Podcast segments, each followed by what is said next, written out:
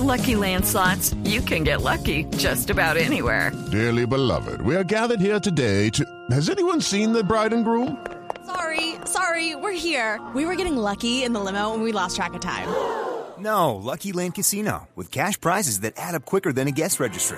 In that case, I pronounce you lucky. Play for free at LuckyLandSlots.com. Daily bonuses are waiting. No purchase necessary. Void where prohibited by law. 18 plus. Terms and conditions apply. See website for details.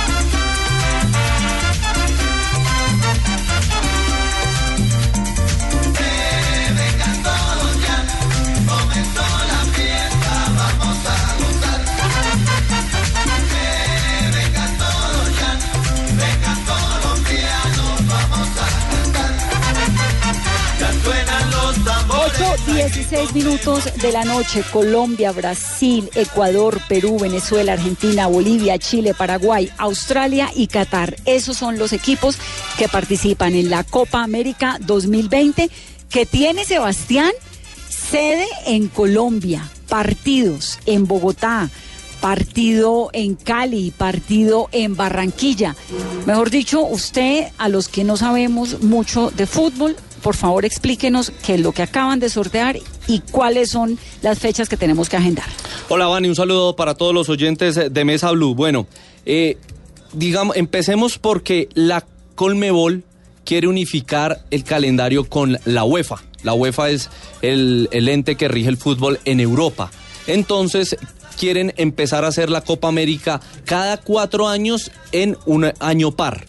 Entonces, por eso la gente se pregunta, pero si en el año 2019 tuvimos en Brasil Copa América, ¿por qué van a repetir en el 2020? Pues ese, ese cambio que quieren hacer de chip y de calendario con unificarlo con Europa y por eso se va a tener dos años seguidos este torneo. Por primera vez en la historia se va a hacer en dos países al mismo tiempo. Por supuesto, el tema geográfico. Eh, impide que se haga como regularmente se hace, que es tres grupos de cuatro. Esta vez se van a hacer dos hexagonales. Cada selección va a jugar cinco partidos. En el caso de Colombia serán 20 en total. Cada ciudad va a recibir cinco partidos. En Argentina son cinco ciudades. Cada una va a recibir cuatro compromisos. Se dividió por los del cono sur y los del cono norte. Entonces los del sur van a jugar en Argentina, en los eh, cinco estadios que tienen, que son el Monumental de Núñez, el Mario Alberto Kempes de Córdoba, el único de La Plata, el eh, Malvinas Argentinas en Mendoza y el de Santiago del Estero. Allí están Argentina, Paraguay, Uruguay, Chile y Bolivia, más Australia. Era uno de los invitados, ¿no? Australia. Sí, señora, por primera vez eh, va a estar en, en la Copa América. Nunca un equipo, digamos, de territorio oceánico, a pesar de que ellos están ubicados allí. eh, Australia para aumentar su nivel futbolístico le pidió hace ya varios años a la Confederación Asiática de, de- de Fútbol que les permitiera jugar con los equipos de Asia y así ha estado clasificando a mundiales y ha participado en eh, las Copas Asiáticas de Naciones. Entonces Australia es la gran novedad en esta eh, Copa América, por lo menos en el lado sur. Y en el, Y acá- en el lado norte, Vanessa, estará Colombia liderando, Brasil, Ecuador, Perú, Venezuela y el invitado uno, que es Qatar, sede del Mundial 2022. En Colombia se va a jugar en Barranquilla, en el Estadio Metropolitano Roberto Meléndez, en Bogotá, en el Estadio Nemesio Camacho El Campín, en Cali, en el Pascual Guerrero y en Medellín, en el Estadio Atanasio Girardot. Bueno, pues vamos a tener. Ahí tenemos nada a Qatar, Vane, lo que usted me menos. preguntaba. Sí, no, me emociona un montón que vamos a tener la selección catarí, que además es, bueno, es de otro mundo, es decir, es otra cultura distinta, además va a ser la sede del mundial. Mundial. Todo eso es muy interesante. Venga, saludemos a Luis Fernando Suárez para que nos ayude también a comprender todo esto que está pasando. Luis Fernando fue futbolista, fue entrenador colombiano, jugó como defensa central, como volante de marca. Luis Fernando, buenas noches y bienvenido a Mesa Blue. Muy buenas noches, un saludo para todos ustedes. Bueno, usted que sabe tanto de fútbol, ¿Cómo ve a Colombia con esas elecciones que tiene que jugar? ¿Cómo ve la presencia de Qatar? ¿Cómo ve a Colombia en esta Copa América del año entrante? Bueno, yo creo que Colombia ha tenido cosas interesantes durante todo ese tiempo. La Copa América pasada en Brasil dio, creo que los, los mejores pincelazos de fútbol que ha podido mostrar Queiroz. Después, estos últimos fechas FIFA, me parece que un poco las lesiones no lo ha dejado mostrar. Eh, una, sobre todo en ataque, cosas importantes. Uno ve que de pronto esa Copa América que se presenta entre Colombia, eh, eh, en Colombia y en Argentina puede ayudar como a ya afincarse o a ser un poquito más fuertes en ese sentido. Estábamos de local, yo creo que eso puede dar una relativa confianza. Ojalá sea así, yo creo que lo más importante es que ya Queiroz conoce el grupo, conoce qué es lo que quiere, para dónde va. Bueno, desde marzo, cuando empieza las eliminatorias, pues ya debe tener eh, la base de jugadores y seguramente eh, la Copa América también le va a ayudar mucho a, reafirmarse en lo que él quiere, que en mucho, pues en determinado momento, y eso, en ese sentido eh, es complicado al principio, hablar de procesos es muy complicado, pero me parece que es necesario darle un compás de espera. Eh, profe Luis Fernando, un saludo. Eh, usted dice que Colombia o el profe Queiroz puede utilizar la Copa América también para seguir afianzando sus ideas pero Colombia tiene que ganar la Copa América, está obligado a ganar la Copa América. Así como está obligado Argentina, así como está obligado Brasil, así como que ahí siempre se le da ese, esa situación de ser protagonista a Uruguay. Hay veces en que dar ese paso es complicado por los equipos que vaya va uno a enfrentar. No, no es de ninguna manera fácil. Pero creo que y en ese sentido también hay que aprovechar eh, estar jugando en nuestra tierra. Eso también es importante. El que, el que se juegue de local es, es bueno como para uno pensar en que se puede lograr. Pero de ninguna manera es solamente diciéndolo. Porque lo de Brasil ha sido bastante bueno. Bueno, ya tiene un técnico avesado que ya ha sido campeón de la Copa América como Tite. Eh, tiene muy buenos jugadores. Hoy Argentina lo ve evolucionando bien. Me parece que en ese sentido siempre uno pensará que lo de Argentina siempre va, uno a, considerarlo como importante, pero lo, lo último sobre todo ha sido bastante bueno porque salió de un, momento crítico complicado. Eh, Uruguay siempre tiene jugadores que aún uno los ve que están en un proceso de, recambio y sin embargo siempre juegan bien o siempre juegan de su, a su manera y, y siempre ganan que mm, no es, no es solamente diciéndolo, es haciendo y haciendo muchas cosas. El estar de local puede ser una ventaja. Luis Fernando, usted conoce pues un montón el fútbol latinoamericano, usted conoce eh, cómo juega Ecuador, usted conoce perfectamente cómo juega el fútbol en este lado del mundo.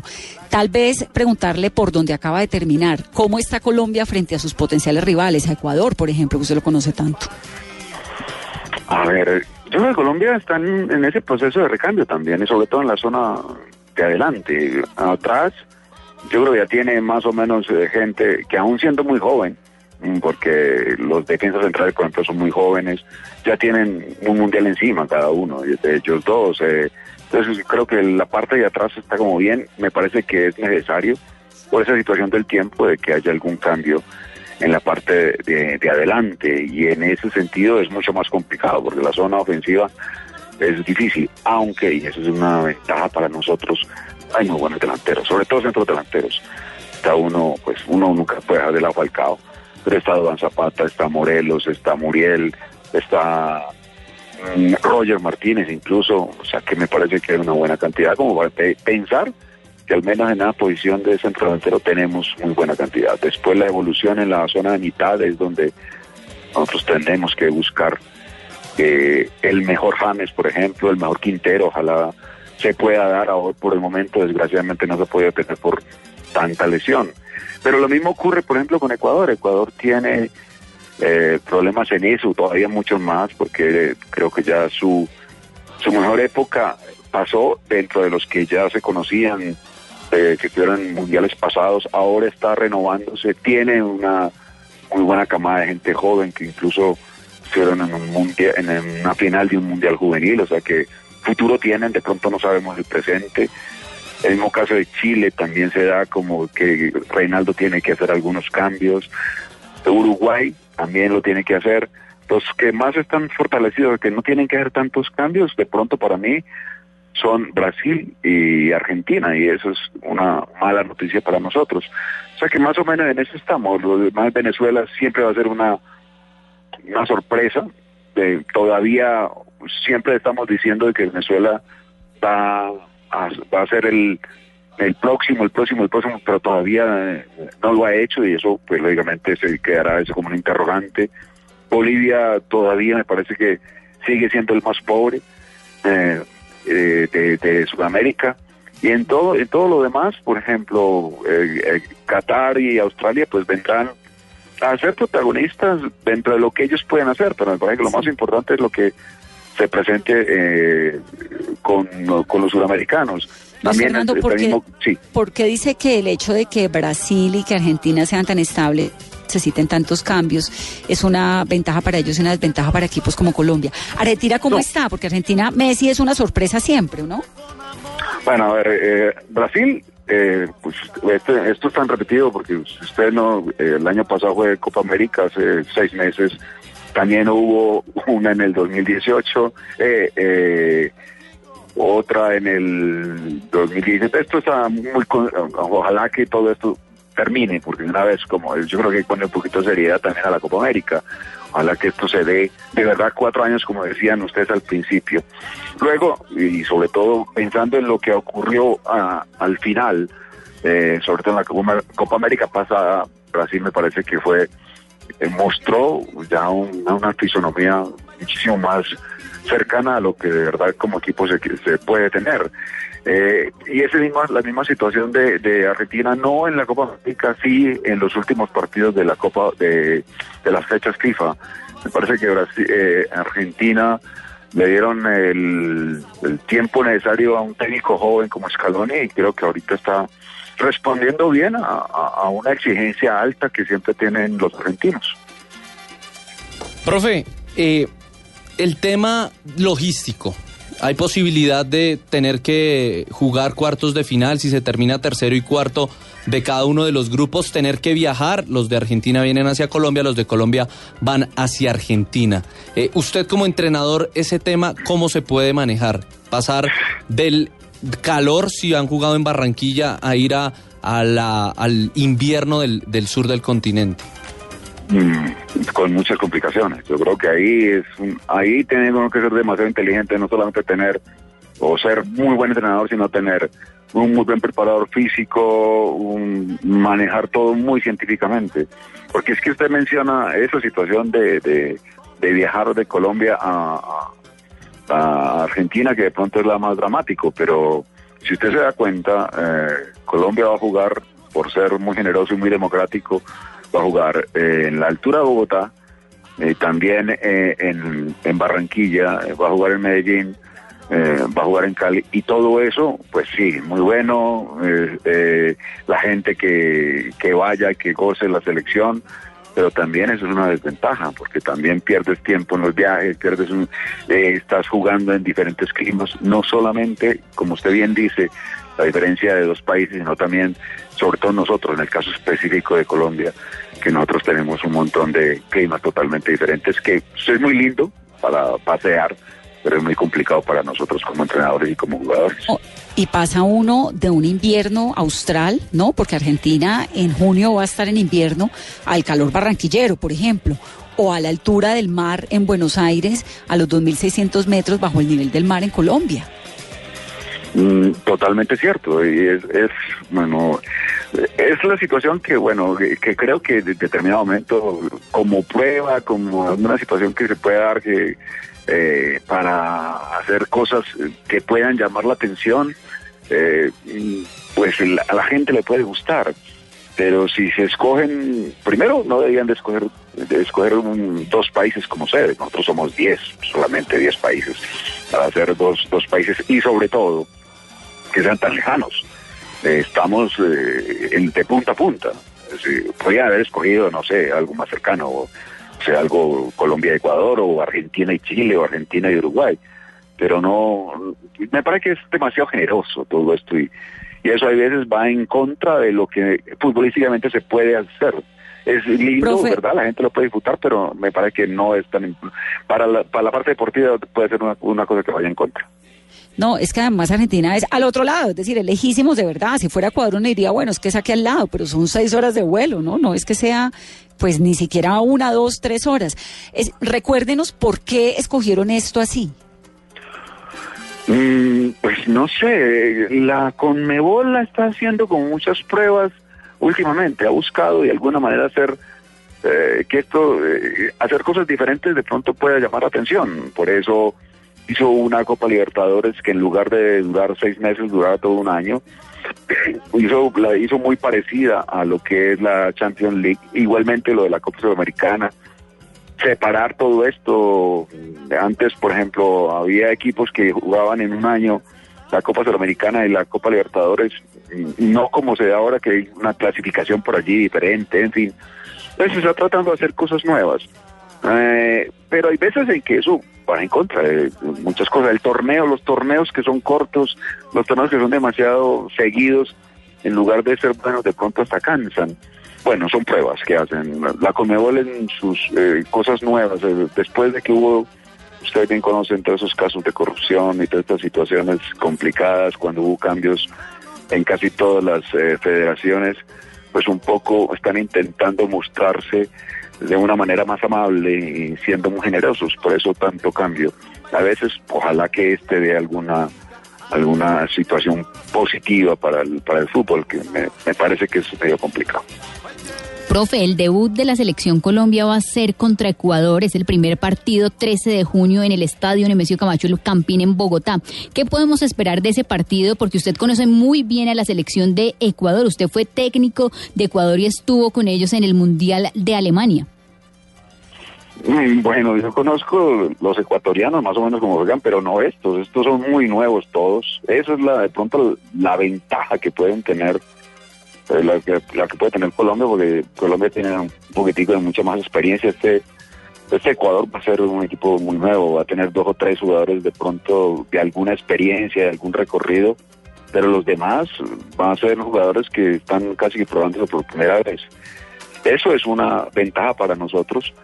Después, de pronto puede haber una incluso desventaja para Colombia, es que nosotros los ecuatorianos están hoy, si van a traer un equipo que no es muy del, no es muy internacional, de pronto pueden estar más acostumbrados a la altura que los mismos colombianos, o sea, porque ellos, mm, pues, eh, hay mucha gente que vive en Quito y esa altura, pues, lógicamente es compatible con Bogotá. En cambio, los que podrían jugar por Colombia, me parece que no están muy acostumbrados a la altura.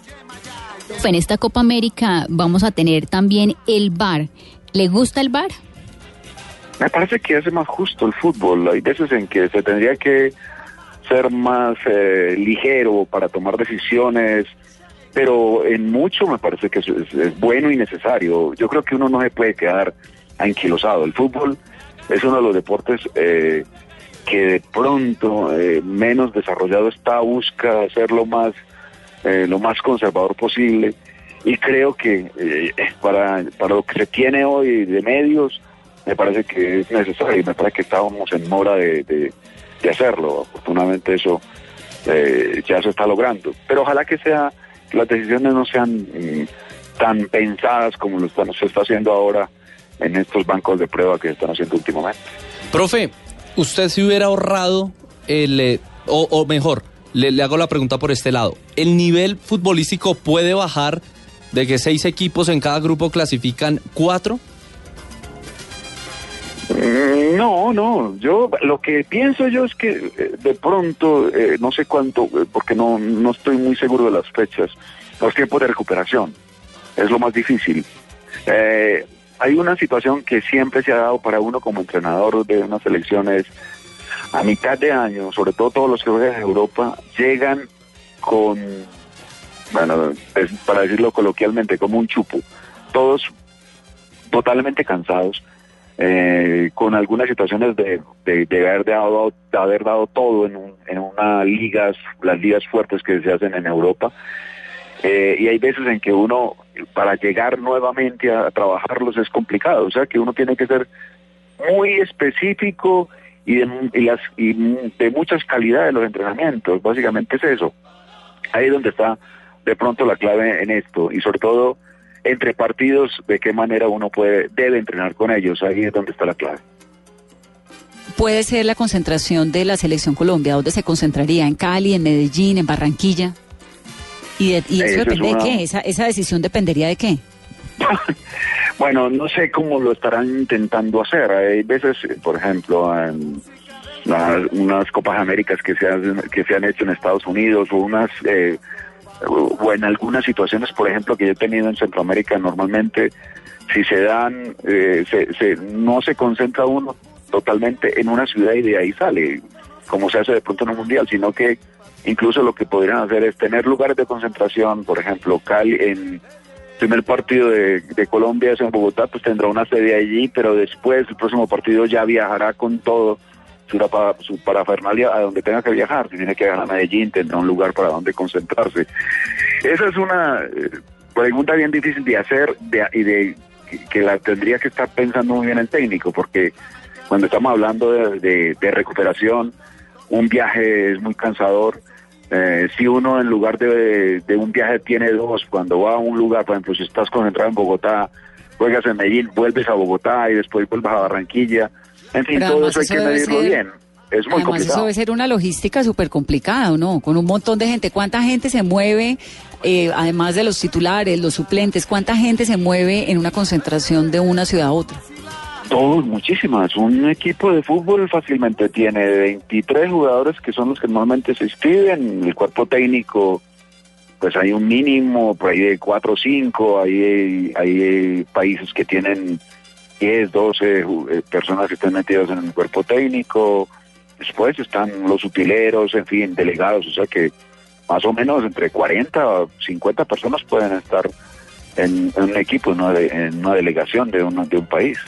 Ahora, esto tiene algo muy, muy interesante y es que el fútbol termina uniendo a los colombianos y hemos visto, ¿no? Que independientemente de las vicisitudes que tenemos, de lo que sea, aquí hay un oyente que me dice, Bogotá es a 2.600 metros más cerca de las estrellas. Sí, yo dije que estaba bajo el nivel del mar, al contrario.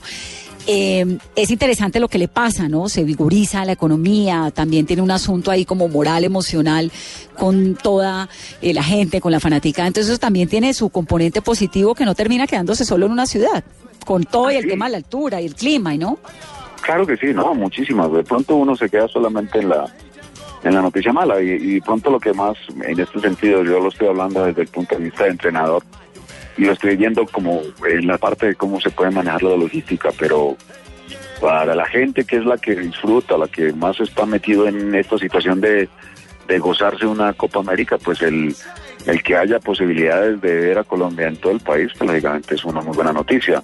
Se puede manejar de una muy buena manera, muy seguramente eh, pues nuestros gobernantes aprovecharán como para que esto se dé una muy buena cara, una cara amable y creo que Colombia pues en realidad fácilmente lo puede hacer, o sea que se puede disfrutar de muchas maneras, pero sí hay que tener, el problema mayor siempre va a ser de, qué manera uno como entrenador y los jugadores cómo puedan responder a siempre a tan altas exigencias con, los problemas que hemos enumerado, ¿no?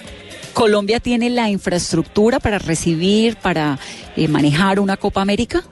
Sí, sí, sí, ya lo tiene. Yo creo, por ejemplo, hay muy buenos estadios. La gran mayoría de los estadios tienen todas las las condiciones como para poder responder a esto. También hay una buena hotelería. ¿no? En ese sentido creo que no hay ningún problema. Eh, eh, creo que lo más importante es que la logística existe, la infraestructura creo que no, no genera, generará ningún problema.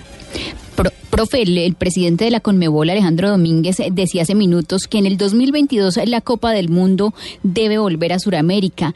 Eh, ¿Qué tan alto está el nivel del fútbol suramericano para lograr eh, hacer esto realidad y que en el 2022 la Copa del Mundo vuelva a Suramérica? Mm, bueno, yo, 2022 es Qatar, creo. De pronto pues, tendría que ser un poquitico más lejos, por allá en el 2030, que se pueda, que, se está buscando la manera de que hayan tres países sudamericanos que quieren hacer el mundial eh, para celebrar incluso los 100 años de, los mundiales de fútbol. Usted me recuerda que en 1930 empezó esto en, Uruguay. Eh, entonces de pronto se quiere hacer allí.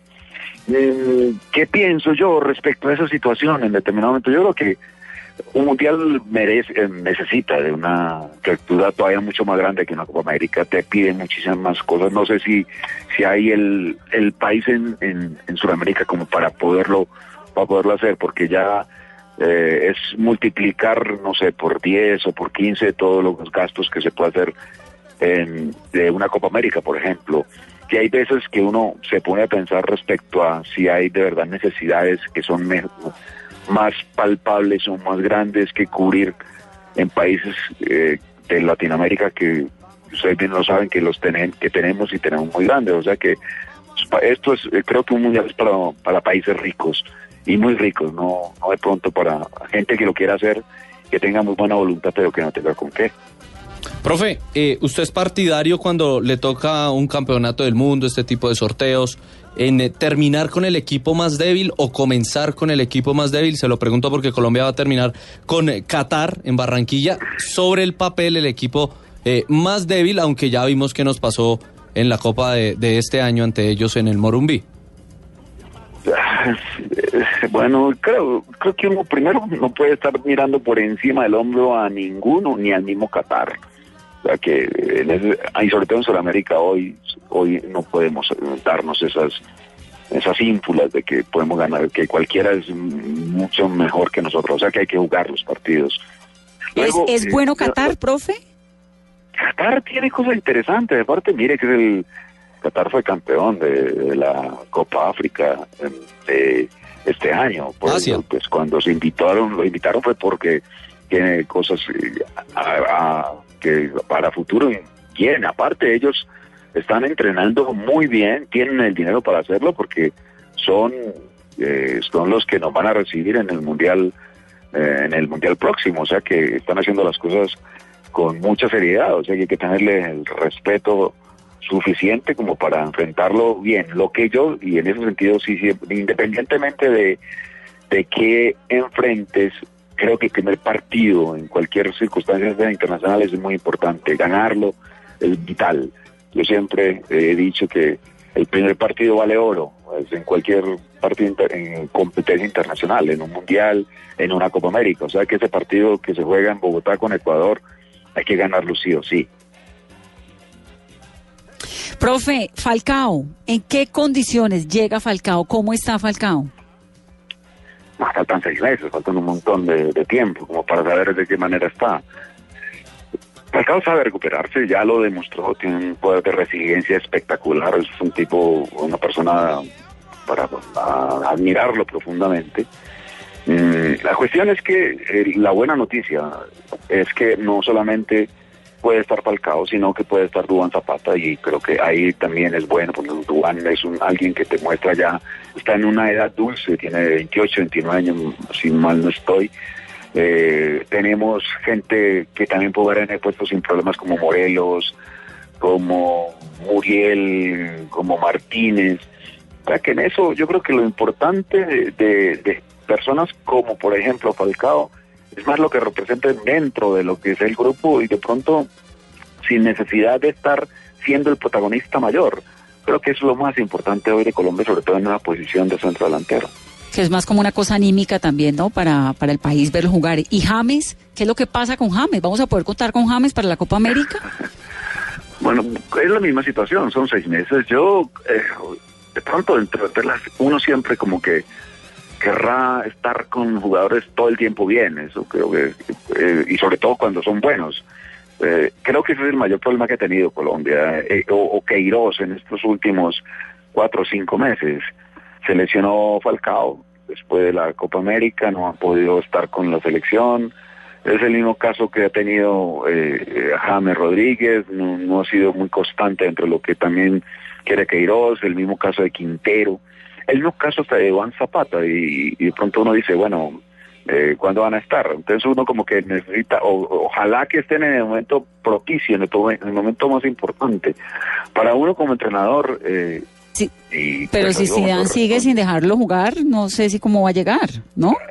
No, lo que pasa es que hay que esperar lo que pase de aquí en más con él. No, si sigue en Real Madrid, si juega, hay que, eh, estamos mencionando, por ejemplo, Copa América y, y se nos olvida un poco que, que lo más importante hoy es marzo. A principios de marzo va a empezar la eliminatoria del Mundial y ahí eh, es vital que todos estén bien. O sea, que en lugar de seis meses de espera, faltan Tres. tres meses, tres meses largos como para esperar lo mejor o que todos estos que hoy tienen algún problema lo solucionen para el mes de marzo.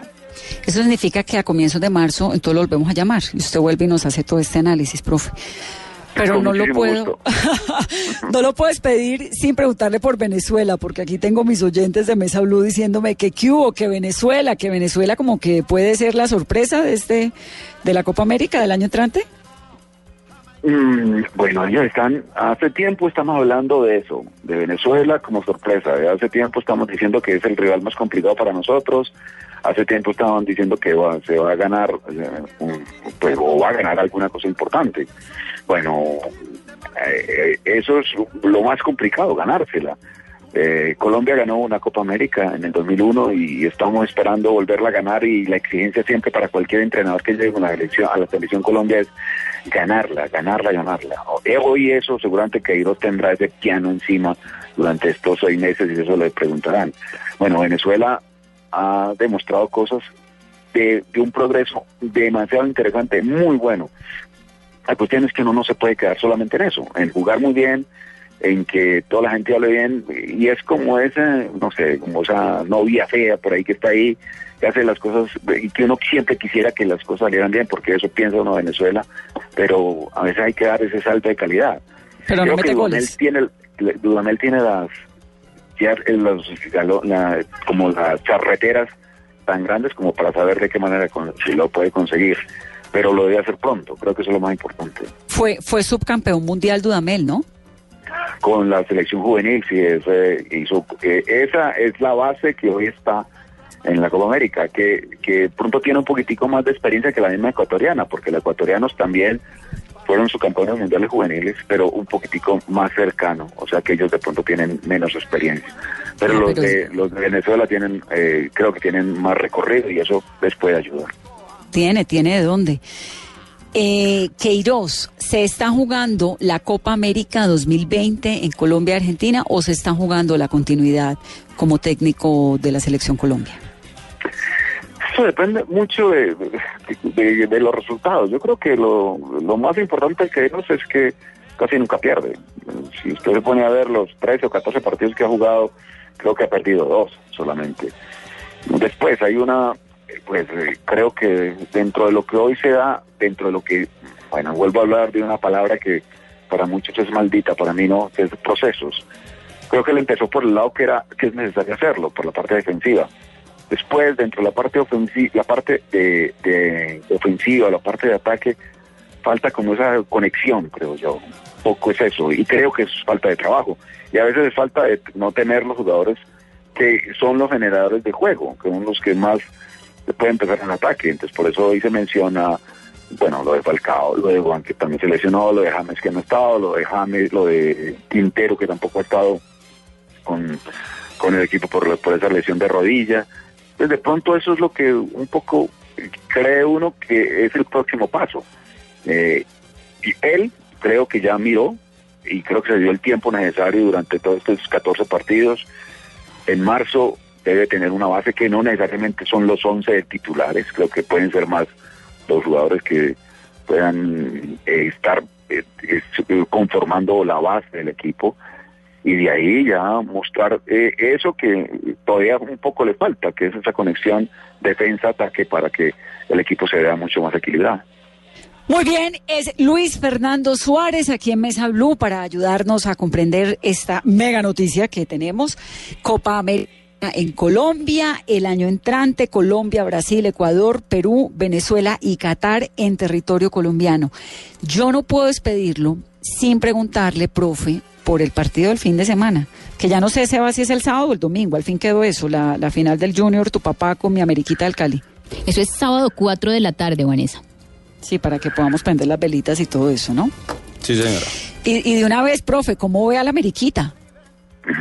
A ver, yo creo que, a ver, esto es muy dentro de lo que uno siempre ha pensado, que en el fútbol, pues lógicamente el que mm, puede conseguir la victoria es el que mejor tenga generación de juego en la mitad de la cancha. Para mí es vital. Eh, ventajas en los dos, eh, mm, yo creo que, bueno, me- primero, a mí me gustan los dos, eh, la- generación de juego de los dos equipos. Mm, Junior tiene algo que es bueno hoy, que es un buen visitante. Tiene mejoró mucho defensivamente, es un equipo que no le hacen muchos goles y siempre va a tener una fortaleza en, en la zona de ataque. Eh, no tenía tanto al principio del semestre, mejoró mucho al final y eso lo hace fuerte y tiene algo que es bueno para ellos, que tienen más experiencia con- contra gente muy joven del América. Eso me parece que de pronto puede hacer alguna ventaja para Junior. Después, eh, eh, América está jugando muy bien, tiene una, una muy buena propuesta futbolística, es muy rápido, llega de- en esa generación de juego de pronto es mucho más rápido para llegar a algo contrario eh, que el mismo Junior, tiene esa ventaja de ser local que también hay que tenerla en cuenta. O sea que hay ventaja tanto de uno eh, de, de Junior para unas cosas como del América para otras. Se me antoja muy muy del muy muy parejo. Lo de después y ahí es donde está la clave en esto eh, es la parte mental. Eh, en esto es quién pega primero, de qué manera responde el otro, de que si es capaz de responder o no. Me parece que en ese sentido pues siempre hay que estar pensando en eso. El momento de- del jugador jugando finales eh, es el vital, el- lo que es, sepa, como sepa manejar un partido es el que te da para ganar o perder un encuentro. Profe, eh, lo vamos a tener pronto en la raya. Se habla de mm, Cerro Porteño del Paraguay. Mm, ¿Lo han llamado no lo han llamado? ¿Sí le han dicho No. alguito? No, no, no, no, por allá tan lejos no, pero posiblemente sí te- hay algunas posibilidades, pero... ¿Le eh, suena pero Ibagué, que no. profe? Pero no, no, creo en Colombia mm, va a ser complicado, no va a ser fácil, o sea que más es...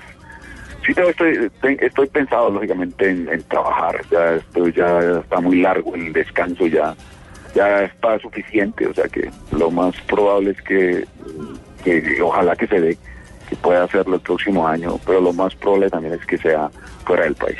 ¿En una selección o en un club? Dejémoslo así, porque todavía estamos en conversaciones, esperemos a ver que sea lo mejor. Pues, profe, muchas gracias por estar aquí en Mesa Blue, en este programa. Qué gusto que nos da oírlo. Y, y me quedo muy tranquila con lo que dice usted de la mechita, que está jugando muy bien. Me preocupa eso de que Junior es buen visitante, pero el domingo, no sé, vamos a ver, cantar goles, muchos. Profe, gracias. Un abrazo muy especial. Un abrazo a ustedes, que estén muy bien, muchas gracias por la invitación. 8.53 es Mesa Blue y que suene esto de la Selección Colombia.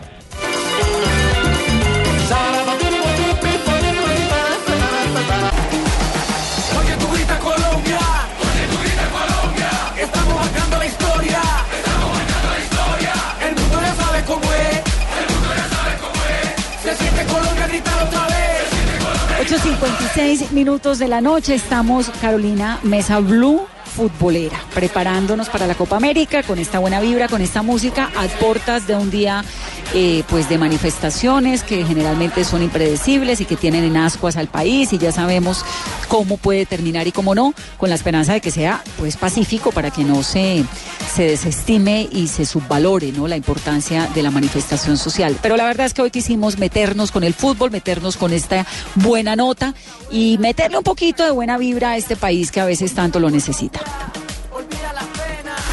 Todo el mundo para afuera. Fabio por Cartagena, Fabio. Hola Vanessa, aquí estamos en la zona mixta, eh, pendiente de los eh, diferentes técnicos de las selecciones suramericanas que pasen para escuchar las reacciones de cómo eh, terminaron, o mejor, cómo quedaron ubicados estos grupos que ya se conocían, pero bueno, ya sabemos que Qatar está en el grupo de Colombia, Australia en el grupo A, en el grupo del sur, donde está, que se va a jugar en territorio argentino. Por acá está pasando el profesor Reinaldo Rueda. Vamos a ver si va a llegar aquí a la zona mixta para escucharlo enseguida, que es el director técnico de la selección chilena de fútbol. Eh, así que vamos a esperar a ver si, si se acerca. El único que ha pasado por aquí es el técnico de la selección eh, argentina de fútbol, el profesor Scaloni. Eh, bueno, que sabe que tiene una eh, asignatura muy pendiente y es volver a ganar la Copa América desde 1993, que no la gana la selección de Argentina y, y- y ese es un compromiso que tiene, sobre todo que se va a jugar también gran parte de la Copa América en su país. Así que, Vanessa, en cualquier momento, cuando llegue el Fabio, profesor Reinaldo están- Rueda, el colombiano director, dígame. Sí, sí, porque además ahora vienen eh, voces y sonidos y luego Flavia, pero quería saber un poco del ambiente, de la gente, Záncar y Largo, ¿les gustó el sorteo? Eh, ¿Les parece acertado esto Mire, de los dos países? ¿Cuál es el llegó el profesor Reinaldo Rueda. Ah, llegó.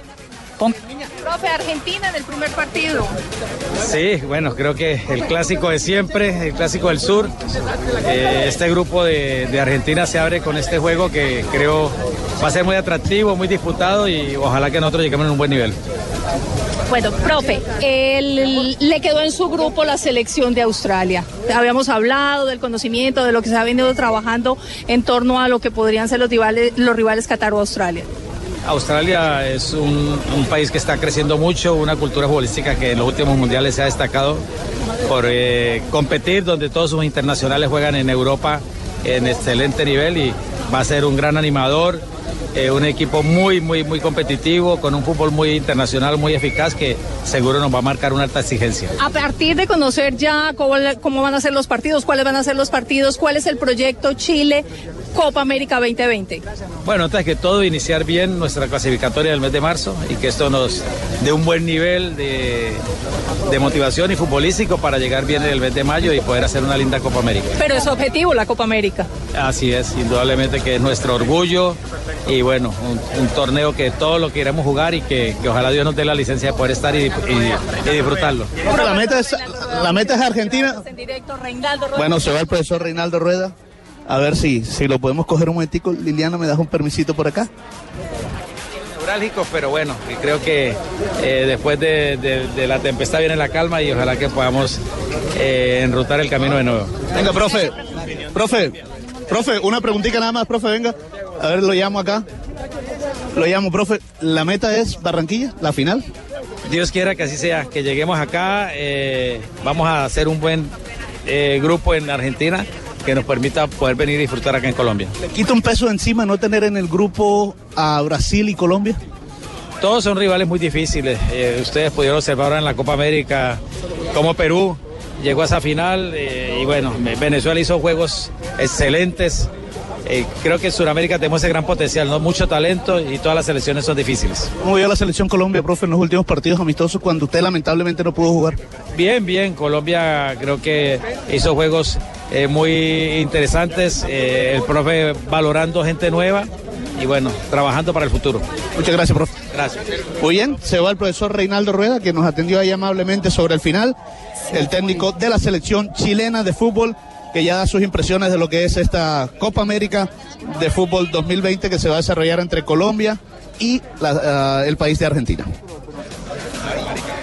Muy bien, Fabio, gracias. Es Fabio Poveda allá en Cartagena con el, el apoyo del Gol Caracol y todo el equipo de Blue Radio. Terminamos nueve, un minuto de la noche con la esperanza de que este optimismo y esta sensación que hemos tenido hoy tan agradable en el programa permanezca constantemente. Que tengan una muy buena noche. Gracias por estar en Mesa Blue.